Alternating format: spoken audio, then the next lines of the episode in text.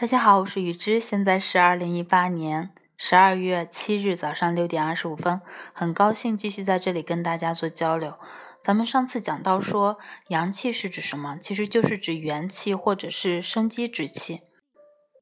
那么在这一章里，梁冬还说了些什么呢？咱们接下来继续给大家读相关的文章。处处见生机，第一章。生机之一，生病。第二节，中国的汉字有一个特点，一个字代表很多意思，一个意思又有很多的字眼儿去形容它。阳里又有阴阳，阴里又有阴阳，然后还有五行，说元神，一会儿这么说，一会儿那么说，一会儿是无，一会儿又是空。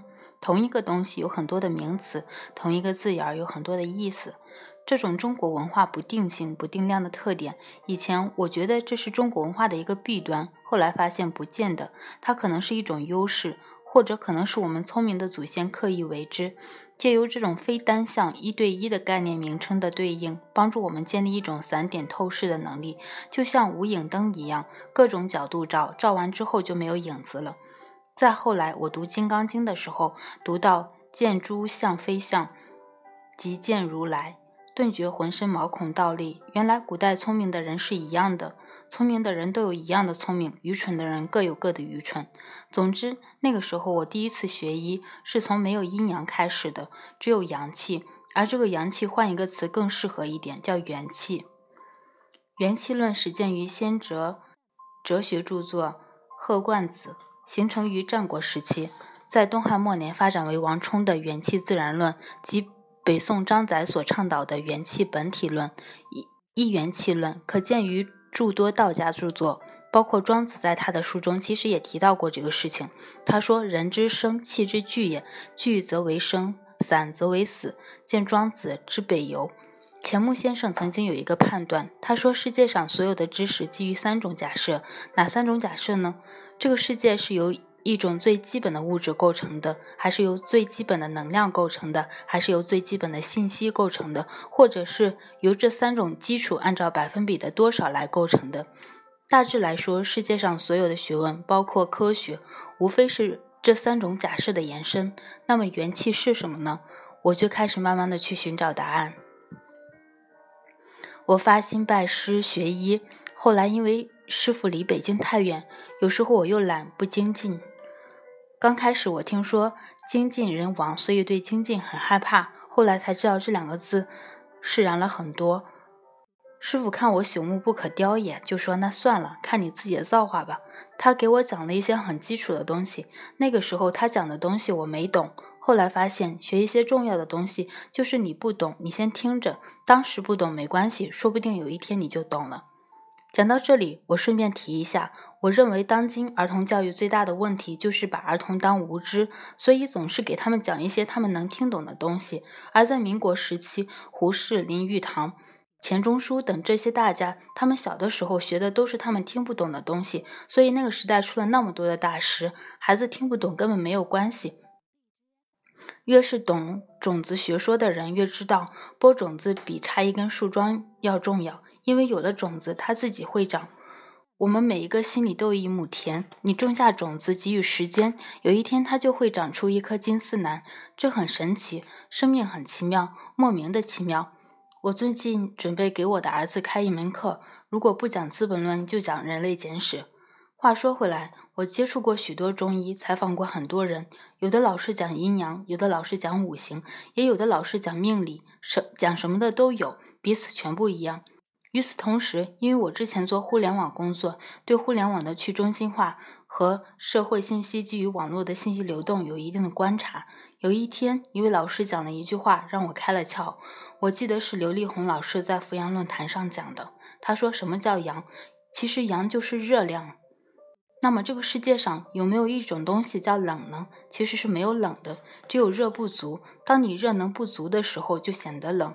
而热是什么呢？学过基础物理学的人都知道，它是一个对物质进行加热，使固体转化成液体，或者使液体转化成气体的过程。当中，也就是融化或气化所吸收的玩意儿，我们通常称之为热能。但是你说有没有冷能呢？没有冷能这种东西。当你需要五十度的热，而只有三十五度的热的时候，它是冷了十五度。这只是一个概念上的冷了十五度，但并不存在着十五度的冷，只有十五度的热不足。重要的事情说三遍。这个世界上没有冷，只有热不足。这个世界上没有冷，只有热不足。这个世界上没有冷，只有热不足。这个事情很有意思，它颠覆了我的很多观念，尤其是在学习阴阳概念的时候，我们很容易深陷其中。二零零四年的时候，我还没有加入百度，后来从百度出来以后，我又去了山西，跟李老近距离的接触，主要就是陪他打麻将。师傅对我真是太好了，每次都拿出他的中华烟给我抽，还说不废气。其实我观察，抽烟还是有害健康的，但烟这玩意儿有如婚姻，都有害健康。所以我建议，如果你没开始就别开始，开始了就不要 随便断。胡一梦老师在接受网易专访时提到，只要一男一女生活在一起，只要是一个不交流的关。关系，那两个人不用多久，能量都没了。它不对流是就是整个封闭，身体里面的这个情绪能量封闭了，这对健康的影响太大了。我个人认为这个比雾霾还要严重。话说回来，李老又跟我讲，他说哪儿有病就是哪儿阳气不足。我那个时候还是没懂，后来知道就把这个阳气用元气来指代。那元气是什么呢？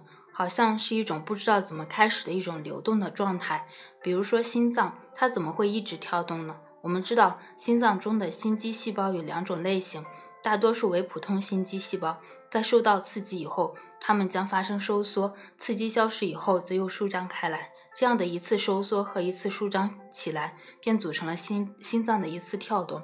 另一些细胞为特殊心肌细胞，它们能够按自身固有的规律及自律性。不断的产生心电信号，并传导给普通的心肌细胞，对其进行刺激，使之收缩、舒张。所以说，天行健，君子以自强不息。一有生命，它就开始跳，直到生命终了。它一停不跳了，这个东西就没了。但是这个东西很微弱，人心为微，道心为微。这里的人心指的是后天的人心。后天人的分别心，道心是先天之心，是天心，它在人体内很微小，它怎么样才能够变成棚外的势能呢？这个事情就变得很有趣了。嗯，还有一部分，咱们等到下一次的时候再继续给大家读。嗯，希望在这个寒冷的冬天，大家都注意保暖，然后。能够驱寒取温，希望每天都能有一个好的心情。今天是二零一八年十二月七号，我是雨之，有事没事多笑笑，咱们下一期见。